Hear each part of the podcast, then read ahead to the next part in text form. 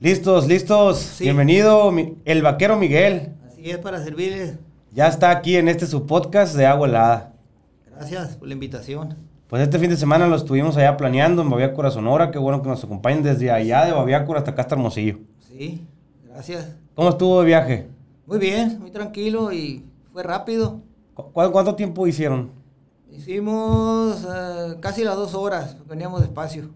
¿Y se vino todo el bajío? Sí, se vino. Se vino Nachito, Pastor. Pastor y Belén, mi esposa y yo, cuatro. Qué bueno, qué bueno.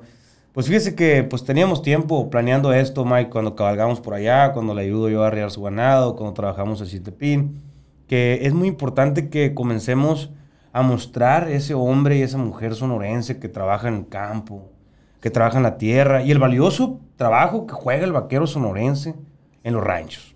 Sí, es un trabajo duro, pesado y mucha gente pues se les, se les hace muy duro, muy pesado y gracias a Dios nosotros lo tomamos como, como recreo, nos divertimos en el trabajo y de hecho le prestamos el servicio hasta gente que no, no tiene cómo pagar. Nosotros le hacemos, le juntamos ganado y hemos avanzado también caballos sin costo alguno, nada más los alimentos, las pacas. Y todavía estamos en esa disposición. Si alguien no puede, no tiene con qué pagar una manzada, pues ahí estamos nosotros. O sea, es como una filosofía de vida esta que, tiene el vaquero Miguel. Así la tomamos. Como una filosofía de vida. El, al día de mañana, pues la vida misma te va a premiar. Sí, así, así lo creemos. Eh, yo por ahí este, tengo enterado que, pues obviamente el vaquero Mike eh, se va formando al paso del tiempo y queremos que cuente su historia porque creo que muchos mexicanos eh, se van a identificar, muchos sonorenses sobre todo también se van a identificar por tener cerca la influencia de Estados Unidos, ¿no? Sí.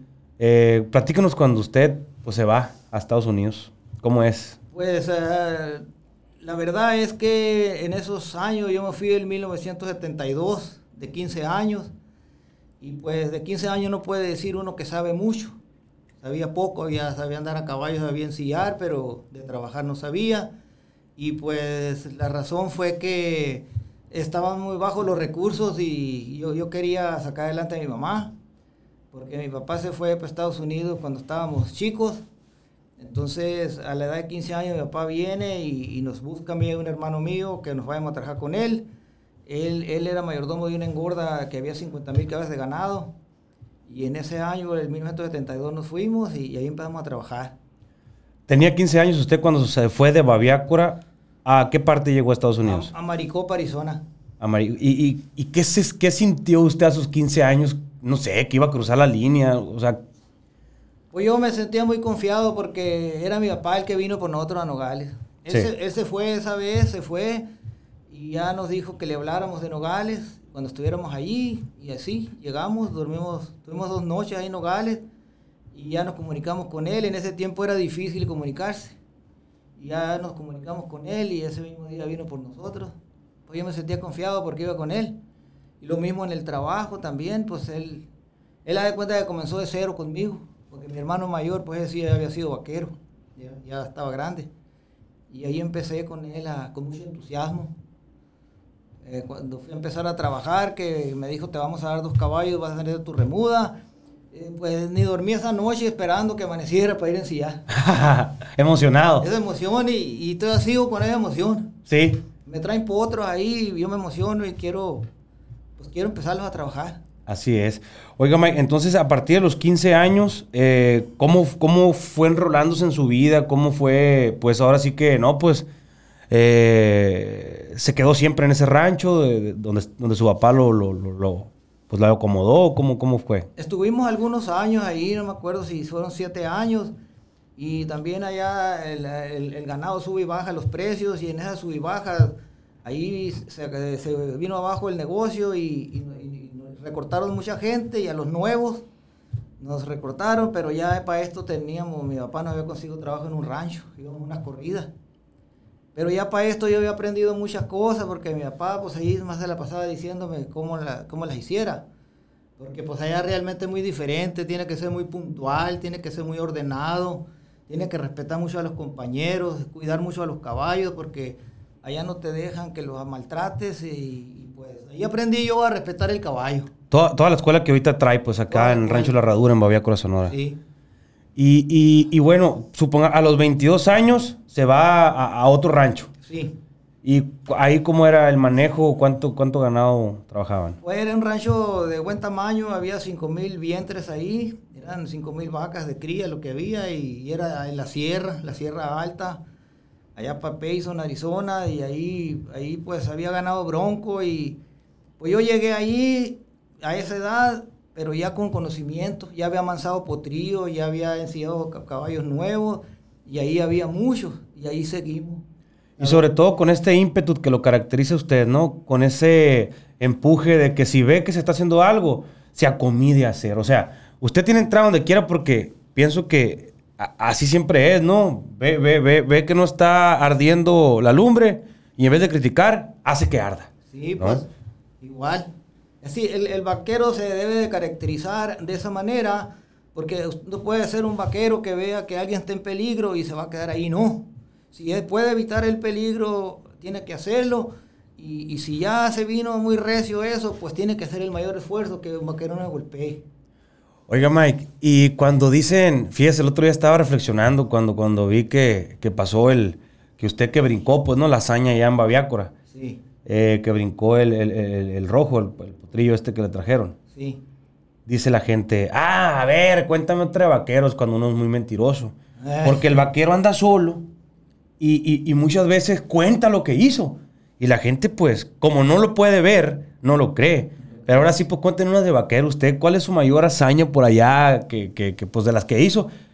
Porque tengo entendido que en su momento pues llegó a ser el líder, ¿no? De uno de los ranchos más grandes de, Estados Unidos, o sea, con, John Wayne, pues, sí.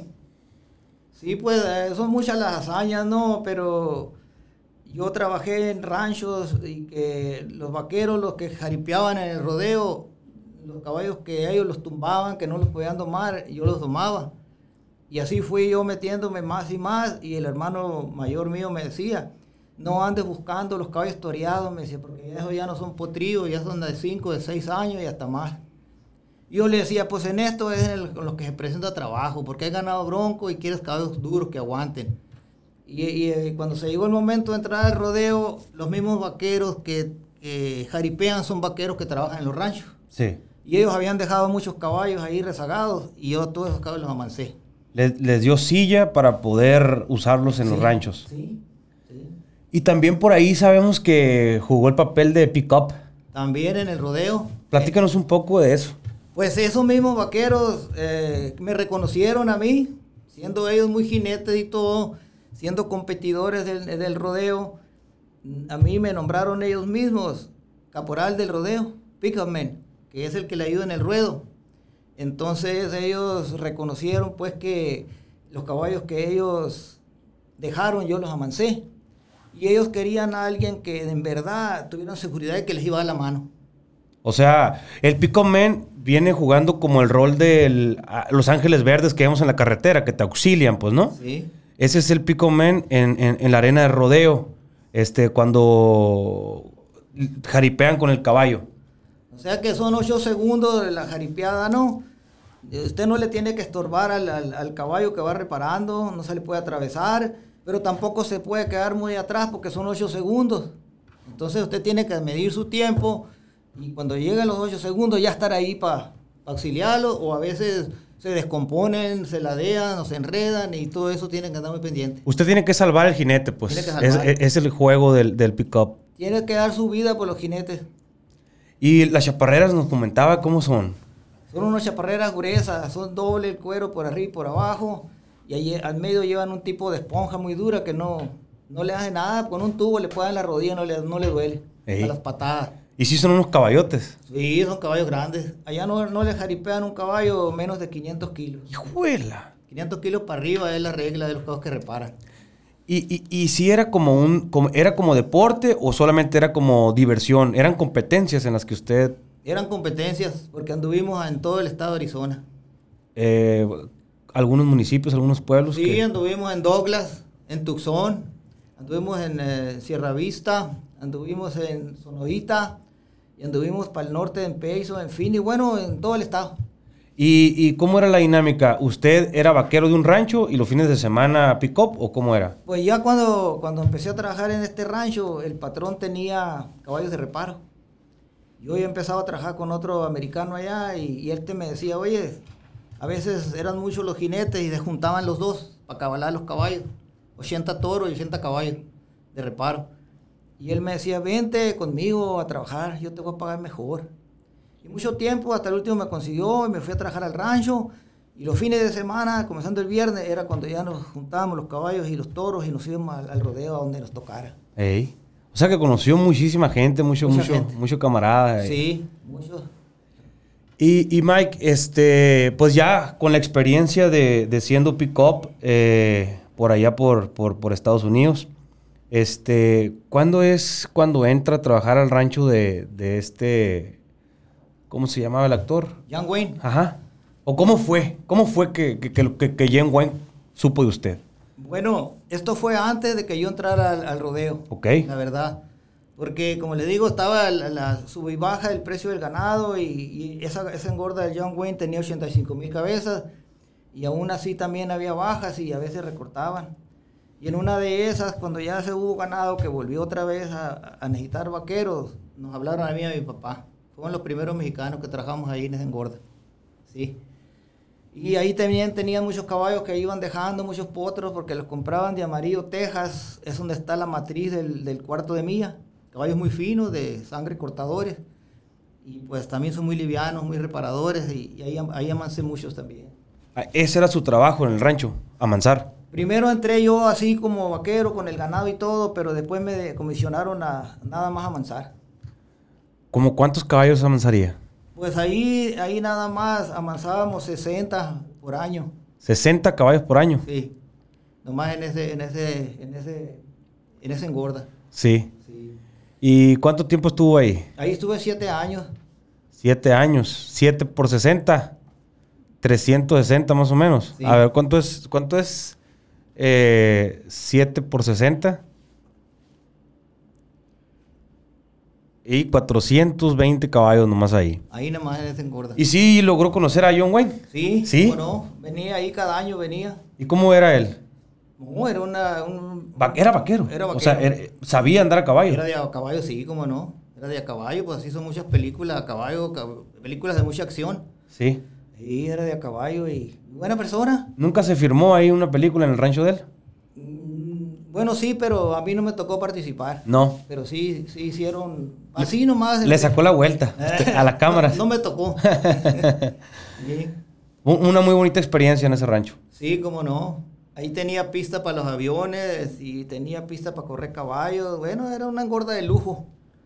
¿Cómo usted caracteriza, cómo usted caracteriza al vaquero, este, por decir, o sea, cuáles son las características de un vaquero o de un buen vaquero?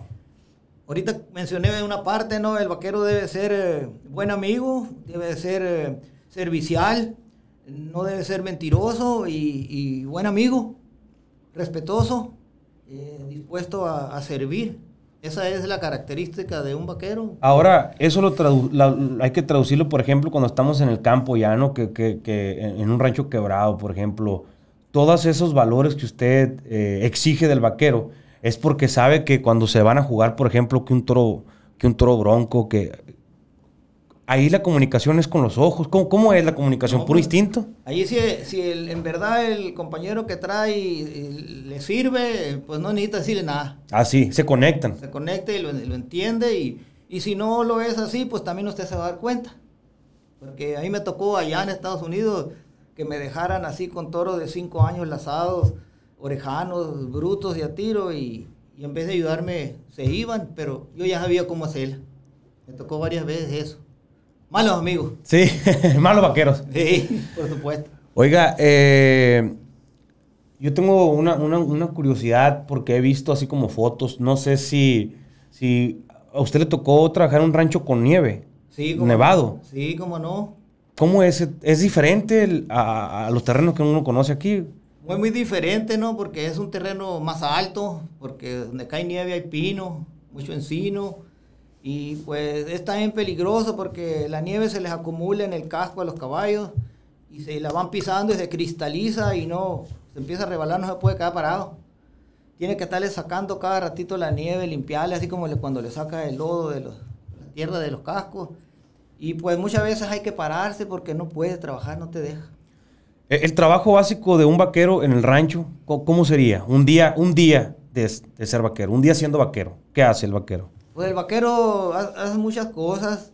Puede ser que eh, si andas campeando, tienes que ir por así, si hay potrero, vas a un potrero, vistes el ganado de ese potrero, o tal animal que te encarga, o alguna vaca que vistes que, que anda al parir, buscarla a ver si, si ya parió, si parió bien, si es vaquilla y se puede arrimar a que paren los corrales, la primera aparición. Es, es mucho lo que abarca el trabajo de un vaquero. O sea, realmente es cuidar lo que es el ganado en todas sus condiciones. En todas. Y al final de cuentas, el último producto viene siendo el becerro, la becerra que va a parir, esa vaca. Sí. Ese vientre. Sí. Y pues en eso conlleva saber errar el caballo, saber cuidarlo, alimentarlo. Todo, cuidar. Híjole, o sea, y ustedes hacen su propio alimento, aparte. Todo, todo eso reúne el trabajo de un vaquero y entre eso también amansar. Aunque ahorita, bueno, desde mucho tiempo hay vaqueros que nunca mansan ya me tocó al otro lado y aquí también hay vaqueros que nomás son vaqueros de caballo mansito. Pero pues a mí me gustó la ansiedad de los potrillos y, me gozo, me divierto y todavía lo sigo haciendo a la edad de mis 65 años. No, pues eh, el fin de semana pasado vimos algunas acciones ahí muy buenas de usted. Sí. Ojalá y le podamos compartir pronto aquí a la gente los videos.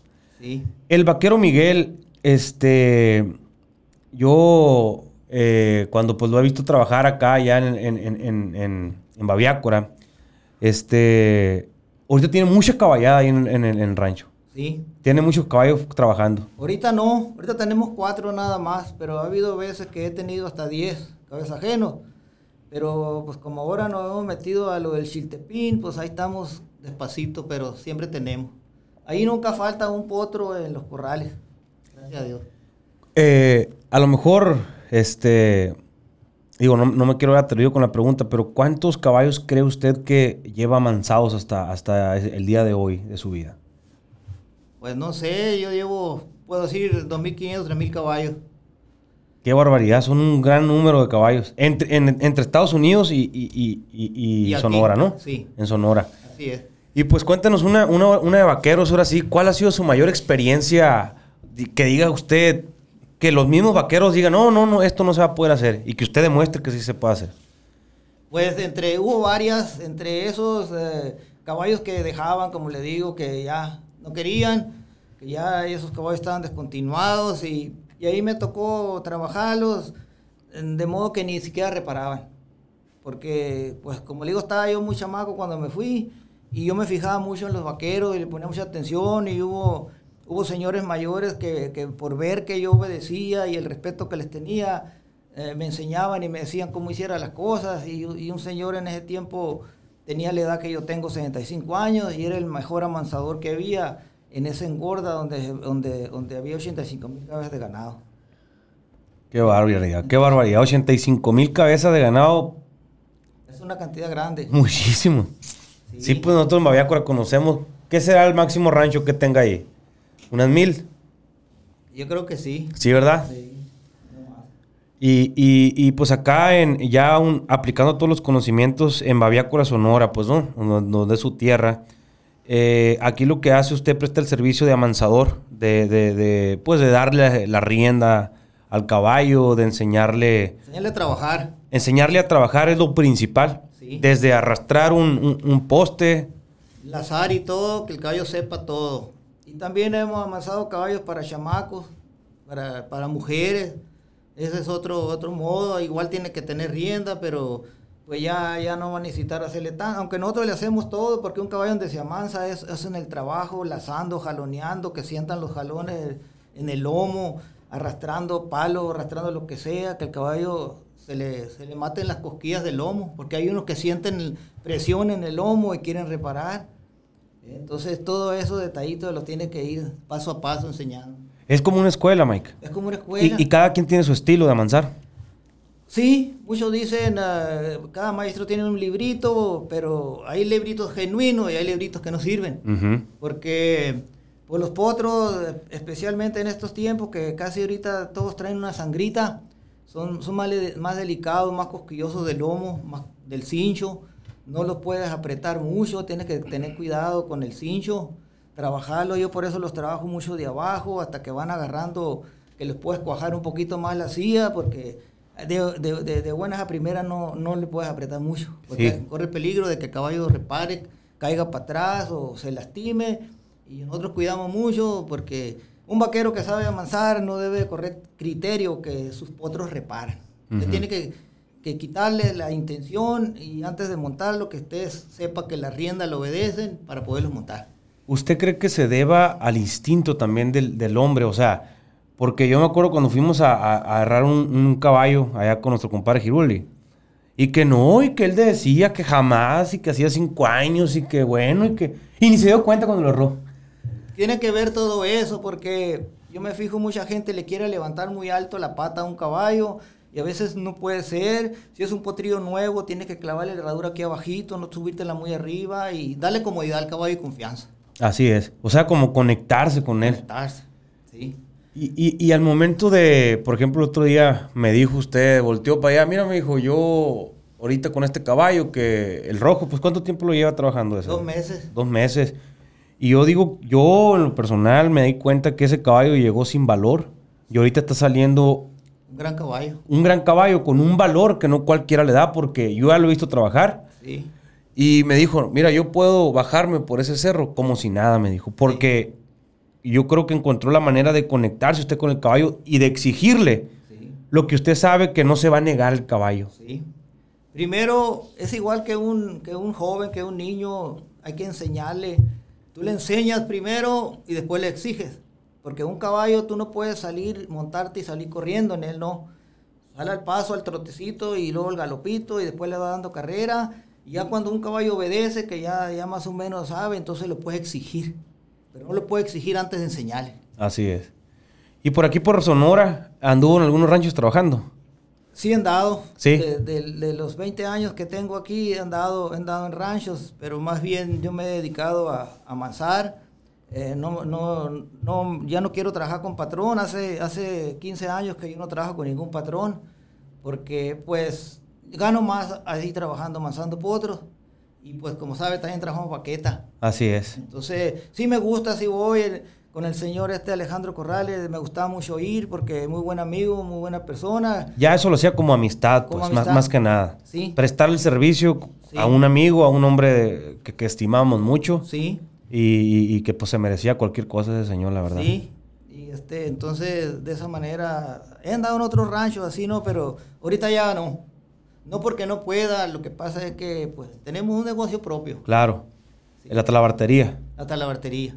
Que ese también es una es, es parte del mundo del vaquero, pues no, eh, el andar bien bien vestido, con la chaparrera bien puesta, con, la funda, con todo. Y la buena montura, bien bien los cinchos, todo, los látigos en primer lugar que estén bien. Porque los caballos, los caballos nuevos, pues no saben lo que pueda pasar y mientras más bien ande todo el equipo, pues, más seguridad. ¿Qué es lo que más goza siendo vaquero? A mí yo me gozo mucho cuando los caballos empiezan a obedecer la rienda, que empiezan a rayar, que empiezan a dar para atrás, que los arrancas fuerte y vas y los para. Eso, eso, eso, es lo que, eso es lo que más me gusta a mí. Cuando ya, porque los caballos no lo, se pueden entregar. Es un proceso que tú le vas a ir buscando, no lo puedes arrancar y rayarlos luego, luego, es un proceso. Y lo vas, lo vas arrancando. Primero al trote los paras y después los galopas y ya después le da toda la velocidad para que rayen, se vayan lejos rayando. Ese es un placer, sentir que un caballo se va rayando en las patas. Oiga, Mike, y cada caballo tiene su personalidad que le ha llegado ahí al rancho. Cada caballo tiene su personalidad. Sí. Hay muchos que se parecen mucho en, en, en, lo físico, pero en la personalidad no. Todos son diferentes y usted tiene que buscárselas luego, luego, para saber qué, qué lo, con, qué va a lidiar. ¿Y, ¿Y, usted se le cuadra al caballo o el caballo se le cuadra a usted?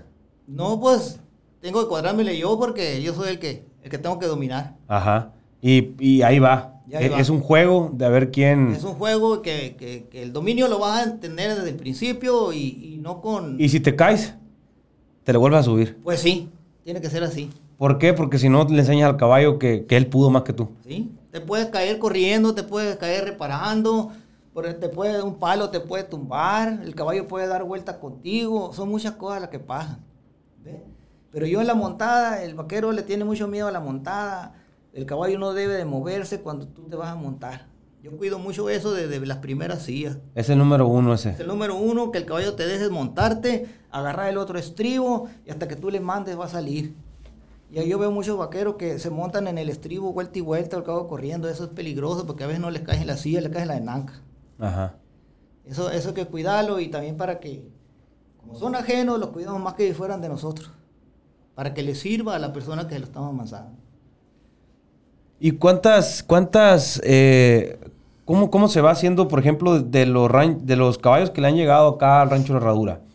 Eh, la mayoría son criollos de, de, de, de, la región acá del río Sonora, de, la Sierra Bavispe. Sí, nos han traído caballos de, de, Nogales, de Imuris, de Cucurpe, de, Arispe, hasta de Agua Prieta hemos tenido ahí caballos, de, muchas partes. Y creo que son más los que hemos amasado de, de afuera que los de ahí. Sí. Sí. Buscan, pues buscan, buscan al, al, al, buen arrendador. Pues nosotros nunca andamos buscando para que nos traigan, nos los traen y nos piden, nos hablan y a veces los ponemos en espera porque tenemos mucho o porque tenemos mucho trabajo. Y ha habido gente que me ha esperado a mí bastante hasta, hasta que me ocupo para no dárselo a nadie más. La capacidad que tienen ustedes, ¿cuántos caballos a, por mes, digamos? O, o, o, cuánto, ¿En cuánto tiempo se termina un caballo? Desde pues, bruto así. El terminado, el terminado, pues es, es, es más largo el proceso. Pero un caballo para que, que le sirva a una persona pues que sabe manejar una bestia nueva, en dos meses está listo. Como ese, ese rojo que traemos ahí, la otra vez fue el médico, el, dueño de él, el médico Isaac, le mando un saludo. Y y al mes él anduvo en él, encantado le el caballo, pero es una persona que es de caballo. Sí. Y hay gente que no es de a caballo, pues entonces ahí tienes que lidiar un poco más con eso. Que creo que e, es buen complemento que no lo he terminado porque se lo va a terminar para usted. O sea, al, momento de terminar un caballo lo termino para mí. Y cuando lo agarra otra persona, le tiene que dar otro caballo. Creo yo. No. ¿No? No, un caballo que ya va terminado le debe de servir a, quien sea, siempre y cuando sea una persona ¿no? que, que lo maneje bien. Porque para eso, yo pocos caballos les he dado el terminado, porque todo el tiempo, así nomás unos cuantos meses, que nomás que la haces, pues yo luego, luego empiezo a lajar en los potrillos. Luego, luego ha habido potrillos que a las tres sillas ya he lazado en ellos. Entonces, con una buena andada te vas lejos, ya sudadito, destroncadito, empiezas a tirar la piola y ya lajando la primera vez de ahí para allá. Es fácil. Oiga, Mike, eh, cuando me acuerdo que nos platicaba que una vez pasó un año nuevo, allá en, este, no me acuerdo qué rancho, me platicó ahí con el compa José que se fueron a juntar chiltepines a la sierra. ¿Cuántos, ¿Cuántas litros se trajo esa vez? ¿Y en cuánto tiempo? Esa vez estuvimos seis días, fuimos en Navidad y después fuimos en Año Nuevo y nos trajimos 260 litros. ¿Entre los dos? Sí. ¿Y, y, y allá a dormir? Allá tiene que dormir arriba. ¿Hace cuántos años fue eso? Hace cinco años. Hace cinco años. Todavía había mucho chiltepín, ahorita ya hay menos, ya, ya se ha ido acabando el chiltepín, ya no, ya no hay tantas matas. Por eso es que andamos cultivándolo ahora. ¿Usted siente que cambió la actividad en Baviácora, la actividad económica? Sí, cómo no. ¿Se nota? Sí. Nosotros la notamos, ¿por qué? Por razones que trabajamos baqueta y hemos tenido mucho trabajo de baqueta. Que no se veía tres, cuatro años para atrás. Cintos, muchas fundas, y todo, en todo, en todo, en todo el aspecto ves en las tiendas todo que, roló el dinero ahí en Babeacuera por el Chiltepín. Hay que agradecerle a nuestro amigo Alfonso Robles Honora quien no merece. Sí, le agradecemos infinitamente a Alfonso y le mandamos un saludo y que pues él es el que nos ha metido el ánimo de hacerlo. Así es, fue el pionero y nos enseñó cómo. Y, y, se nota porque usted trabaja en el rastro también. Y me comentaba las estadísticas estas de, de las vacas. Sí. Yo trabajo con el Comité de la Erradicación de la Tuberculosis y Brucelosis Bovina del Estado de Sonora. Sí. Y hacemos un monitoreo en el rastro ahí de que el ganado esté bien. La brucelosis es una enfermedad que se adquiere a través de los lácteos derivados de la leche. No hay aquí en Sonora. Bueno, para la región norte, para acá para el sur, han visto casos, pero pero más bien es para los estados del sur donde está la brucelosis, de datos de, de Chivas. Y la tuberculosis, pues está, está, erradicada la tuberculosis. Aquí, aquí en Baviácora hace mucho tiempo se conocía un caso y, y, ahorita pues está, está, está bien, está libre, pero el monitoreo lo seguimos haciendo porque lo piden de Estados Unidos. Cada vez que se mata una vaca en Baviácora, yo veo que usted va y hace una prueba, un examen. ¿Qué es lo que hace? Pues la prueba de sangre es, es para la brucelosis y también se checan los nódulos que tiene en la cabeza, en los pulmones, en el hígado y también las, las vísceras verdes. Son nódulos que ahí, en caso de tuberculosis, presentan granulomas. Usted tiene que estar viendo eso y si le presenta algo que puedas que parezca, tiene que mandar al laboratorio esa muestra. Y, y, y, y se prende una alarma. Por ejemplo, ¿hace cuántos años se presentó en Baviácora un caso? Hace más de 20 años. Sí. ¿Qué pasó en ese entonces? En un, en un, rancho salió, salió un ganado positivo y pues ese ganado lo tienen que eliminar. Porque si no, se es un contagio pronto. Sí, se, se, se, contagia porque es, es, por las vías respiratorias de la, tuberculosis. Sí. Delicado, sí. Y, y, por eso tenemos una de las primeras ganaderías a nivel república, ¿verdad? Porque en Sonora está erradicado totalmente este tema. Está libre, el estado de Sonora está libre de tuberculosis y brucelosis y por eso los becerros son más bien pagados aquí en Sonora sí. que en cualquier otro estado. Por ejemplo, vemos el precio en Sinaloa que creo que está en 22 pesos el kilo. Sí. Y aquí en Sonora está, ¿cuánto anda ahorita? Ahorita pues andan como en 70, 72 pesos. Siempre ha estado más. Y es por esa logística y planeación de, de este comité al que usted pertenece. Sí. ¿En cada municipio hay un comité o cómo, cómo funciona? Bueno, pues en el río hay ahí en, Baviácora y luego hay en Aconchi. Sí. Y luego ya hay en Moctezuma, en, en, en Cumpas, en Nacosari, Agua Prieta, que ese recorrido lo hace el mismo médico que checa mi trabajo. Ok. Y luego hasta Nogales, Imuris, Magdalena y, y así. Y luego para allá para San Luis también. Es, es, abarca todo el estado ese, esa, esa, esa campaña, esa, ese monitoreo que se está haciendo. Ok, ok. Sí, vemos nosotros que a la semana, ¿cuántas vacas se matan en Baviácora? Aproximadamente en promedio. En Baviácora se han matado hasta ahora en el mes de diciembre, se mataron 59 eh, vacas en el mes de diciembre. ¿Es por la misma revolución del Chiltepín? Sí. ¿Sí? Sí. O sea, la gente come más carne, pues. Hace más fiestas. Tiene dinero y compra. Ahí. Y se nota en el pueblo. Se nota, seguro. Yo me acuerdo en diciembre, en noviembre la locura de carros que había por las tardes cuando la gente salía de, la pizca. Y, a lo que iba con esto de preguntarle cuando se fue al monte la última vez a caballo, también iba y, y gimaba, pues, ¿no? Maguey. Sí, también anduvimos. Este, pero ahora no hubo necesidad de ir al monte. No, pues ya no. Ya, ya ahí nos vamos a quedar con el chiltepín porque llegamos a, la capacidad de tener un estándar, pues, ¿no? De una, una, calidad que yo creo que próximamente lo vamos a tener en Walmart, nuestro, nuestro chitepín, con el favor de Dios. Sí. Para allá vamos. Creo que sí. Mucha gente opta, Miguel, por, el miedo de yo no voy a sembrar porque fulanito va a sembrar. Yo no voy a sembrar porque fulanito va a sembrar. Y no, no, no han captado que no nomás es Hermosillo, pues, no nomás es Sonora. No. Todo el mundo está conociendo ahorita la fiebre del chiltepín. Porque nunca habíamos sido capaces, Mike, de poder sembrarlo. Siempre en la sierra. ¿Y qué te daba la sierra? 160 litros. Por zafra nomás. Sí. Y, este... Y se ha ido acabando porque hubo una helada muy grande, quemó mucho chiltepín. En el 2011. Sí, y también por la falta de lluvia también han secado matas. O sea que, pues, eh, estuvo muy bueno que este Fonchito lo volvemos a agradecer, que, que nos, indució a esto, nos indujo y, nos apoyó porque ahí estaba él técnicamente dándonos ah, consejos de cómo seguir adelante. Así es, y pues eh, somos muy afortunados por tener ahorita nosotros la capacidad de las tierritas que tenemos eh, tan bendecidas que, que, nos puede dar este fruto, ¿no? Sí. Mire, Mike, yo quisiera este, aprovechar si nos están escuchando padres de familia que tienen hijos a lo mejor o, o, o, quien nos esté escuchando. Tratar de involucrar un poco a la gente porque también me comentaba que hace, hace, hace tiempo se venía perdiendo la tradición del hombre y de la mujer a caballo. No se veía tanto como, como hasta ahorita que está surgiendo nuevo. Ahorita anda de nuevo el caballo. Ahorita el caballo es un lujo. Sí. Más que una necesidad, es un lujo. ¿Por qué? Porque ahorita, gracias a Dios, hasta gente, gente pobre que no llegaba en tiempos atrás a tener un burro, ahora tienen caballo.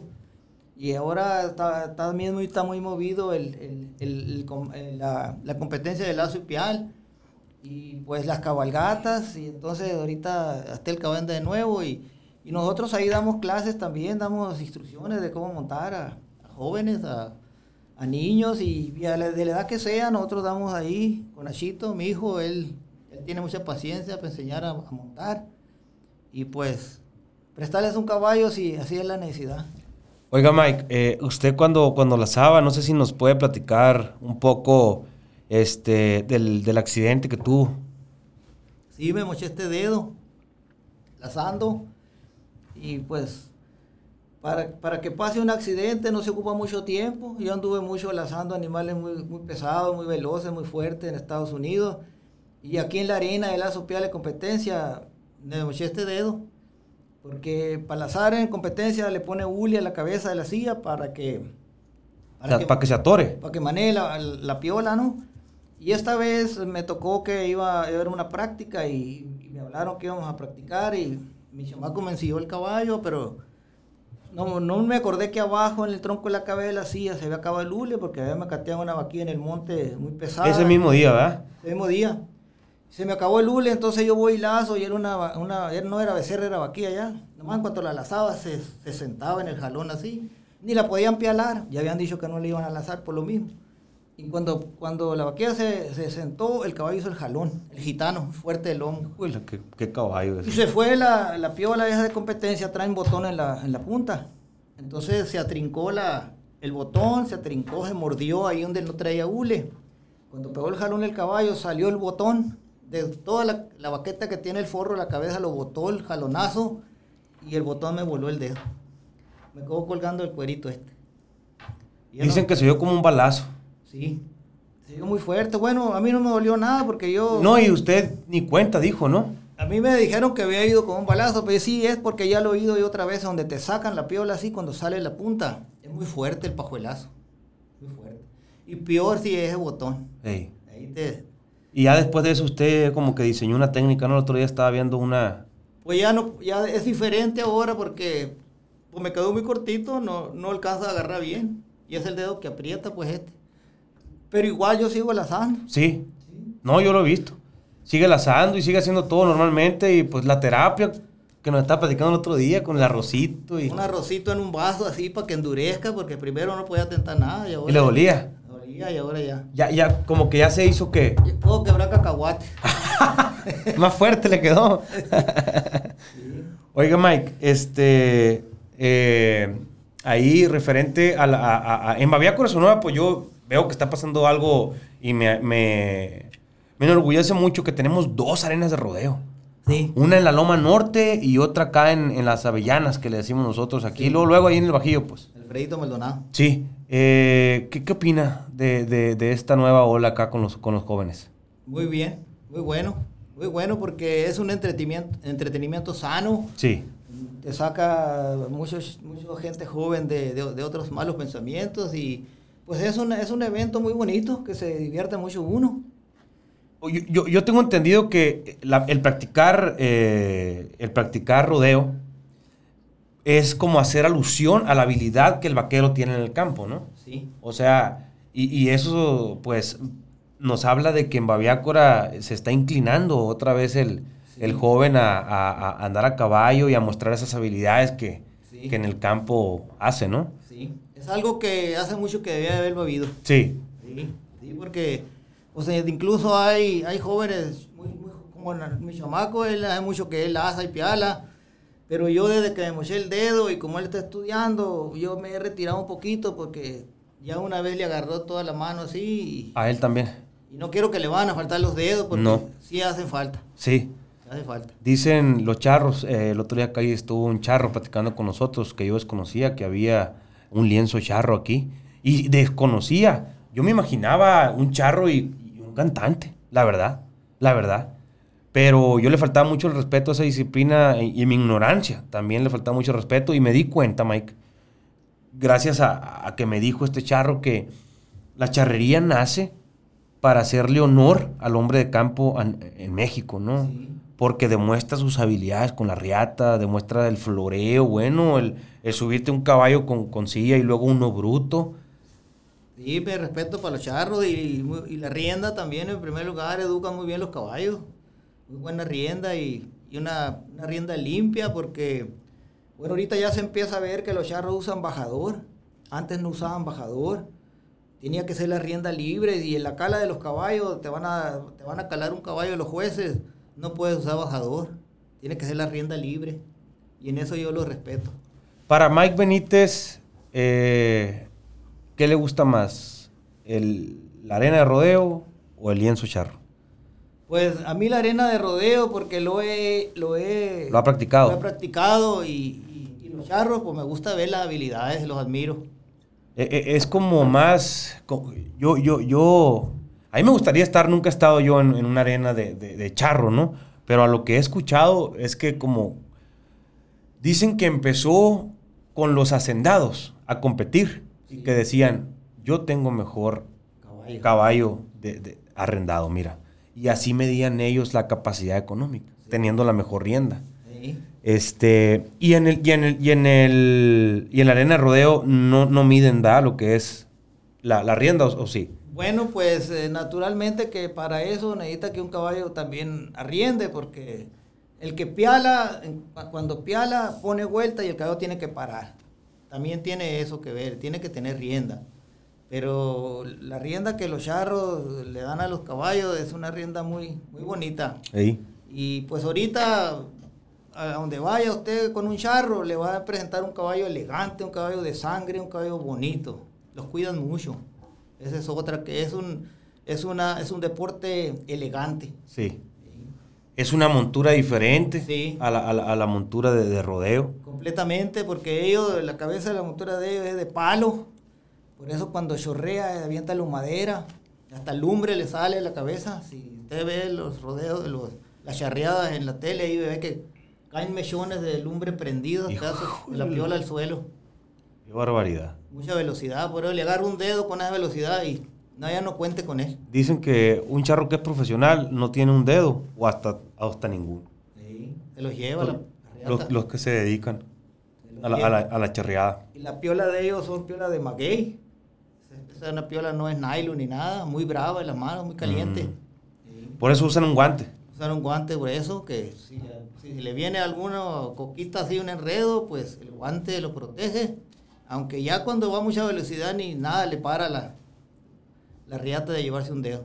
Los caballos con los que ustedes concursan en la arena de rodeo, ¿ustedes los hicieron? Sí. Sí. Sí, nosotros. Nosotros, no, nomás nosotros y, y tú lo han montado. eh, no, no, qué chulaca. ¿Y la, y la, y la gitana? Es, no, ¿No le han dado...? Sí, esa también anduvo en el rodeo. ¿Ah, sí? Sí, también anduvo lazando. Muy buena. Nomás que ahorita se dedica a parir. Ahorita dedica a parir nada más. Y a pasarla bien. Sí. Ahí parió ya el, el, nuevo potrillo, el Wyoming. Qué grandote, ¿no? Muy, muy bueno. No le creían a Nachito que tenía un mes, pues. Sí, no, sí, está grande, está, está fino, pues el caballo del papá de él es muy fino. Sangre del otro lado. Oiga, y ya para platicar un poco aquí, aprovechando que tenemos a un vaquero que nos pueda eh, pues salpicar ahí un poco de, del conocimiento, ¿cuántas cabalgatas han dado? Pues anduve, no recuerdo cuántas, pero me tocó andar en, en la en la cabalgata de, de Cupa Moctezuma, me tocó andar en la cabalgata grande cuando Burs, me tocó andar en, de, de Aribabi a San Miguelito de Bavispe, en la Sierra Alta. Fue una de las más buenas que hubo. ¿Cuántos días fue esa? Dos días, 80 kilómetros. 40 y 40, por ejemplo, 40 diarios a caballo. 80 kilómetros a caballo. Salimos en, las 5 de la mañana de Aribabi y llegamos a las 9 a Huachinera. Y de Huachinera fuimos a comer a Aribac y otro día oscurito llegamos a San Miguelito Bavispe. 40 kilómetros. Esa fue acá en, la Sierra Alta, ¿no? Ajá. Y luego, eh, bueno, empezar a plantear las cabalgatas empezaron a dar en el sexenio del exgobernador Eduardo Burs. Sí, la primera fue de, de, de a Babiácora. esa fue la primera, de allá para acá. Ajá. ¿En cuántos días se aventaron esa? Esa no me acuerdo, a mí no me tocó esa porque estaba en un, rancho en la sierra, esa no anduve. Pero no sé si, creo que en un día la aventaron. Y si había hervor, ¿eh? Si había la, raza acá, quiero ir, ¿sí? Sí, cómo no. Y después se han hecho ahí en el río cabalgatas ahí regionales y, pues hacia todas hemos ido. Ya entre nosotros, pues, ¿no? De que vamos a, la fulana y mangana. Sí. La última que... ¿cuál, es la última que le tocó ahí más grande en el río? Pues la que hicimos cuando el chatarrero fue, fue que nos acompañaron muchos, muchos jinetes. Y ahora el 3 de diciembre también que estuvimos ahí con el, con el, profe Sedano. Que ese día, que ese día hubo como cuatro cabalgatas en, nomás en ese fin de semana, ¿verdad? Ahí. Hubo una de... De Rancho Las Tres Palmas y otra la de el Molinote de Babiácora y, y del Jaralito también a Babiácora. Tres, tres cabalgatas hubo. Y, y, todavía lazo. Y todavía lazo. Una caballada en Babiácora. Y jaripeo, ¿te acuerdas que hubo jaripeo también? Ah, sí, que, que, que vinieron unos, unos... De Chihuahua venía la gente esta. De fronteras. De fronteras. De Guaprieta, sí. Eh, traían un espectáculo por ahí, ¿no? Un espectáculo de toros, puros toros. Estuvo muy suave. Pues ahora sí que, que viva la rancherada. A mí me gustaría aquí que, que, usted aproveche para, para mandar un saludo a toda la gente de a caballo, que nos platique también la, pues esta filosofía tan bonita que tiene usted. Sí, yo le mando un saludo a, a toda la gente de a caballo, a los jóvenes que, que cuiden sus caballos, que, que permitan que los mayores les den consejos y, la doma de caballos es algo muy divertido, es peligroso, pero si usted les gana el hocico, se les amansa el hocico primero, se les da rienda de abajo y después el lomo y no pasa nada.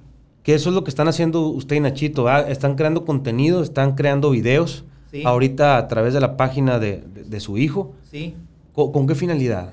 Con la finalidad de, de mostrarle a mucha gente cómo, cómo Dios le va dando a uno habilidades si uno lo permite. Si uno, por ejemplo, yo, yo a mi hijo, yo le doy gracias a Dios por él porque ha sido muy obediente y ha aprendido porque siempre me escucha y si no me entiende me pregunta y yo le doy esa, esa confianza de que, pues, para que no se cometa errores y que no le vaya a pasar nada, tiene que, que, aprender lo, lo, correcto. No, no, no, es, es, es, es un gran chavalo, Nachito Benítez me, me gustó mucho la charla que cuenta de, de, cuando él estaba chiquito, que tenía un patín del diablo. Ah. y luego que usted le dijo, ¿cómo estuvo?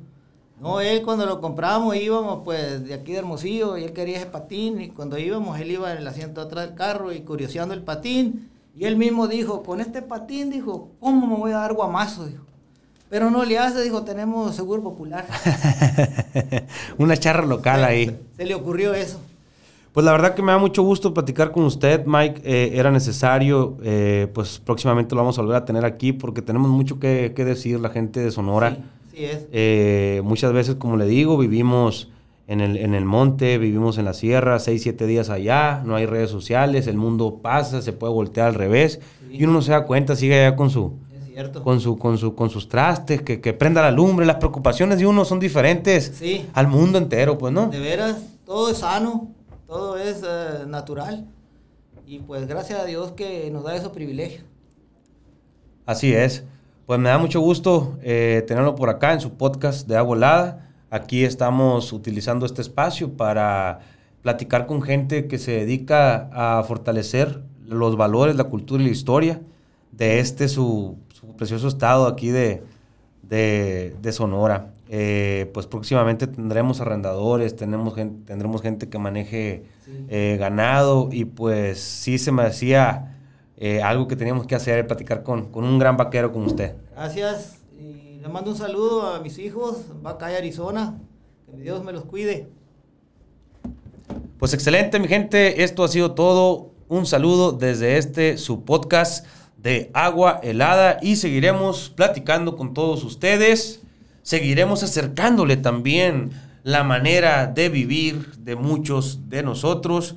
Yo en lo personal y particular tengo mucho que agradecerle a Mike Benítez. Eh, pues si había oportunidad o había necesidad de quedarme en su casa y duermo y como. Ahí está su casa. Yo sé que, ahí pues somos bien bienvenidos. También reconocerles pues toda la gran escuela que yo, lo poquito que sé de, de, de caballo, pues se lo he aprendido a todos ustedes, observando, ustedes enseñándome y pues le agradezco mucho eso. También nosotros agradecemos que la amistad que nos ha brindado porque ha sido recíproca, eh, nos ha ayudado mucho y nosotros estamos ahí para servirle y esa amistad la apreciamos. Así es. ¡Salud, mi raza! ¡Que viva Sonora! ¡Puro Sonora!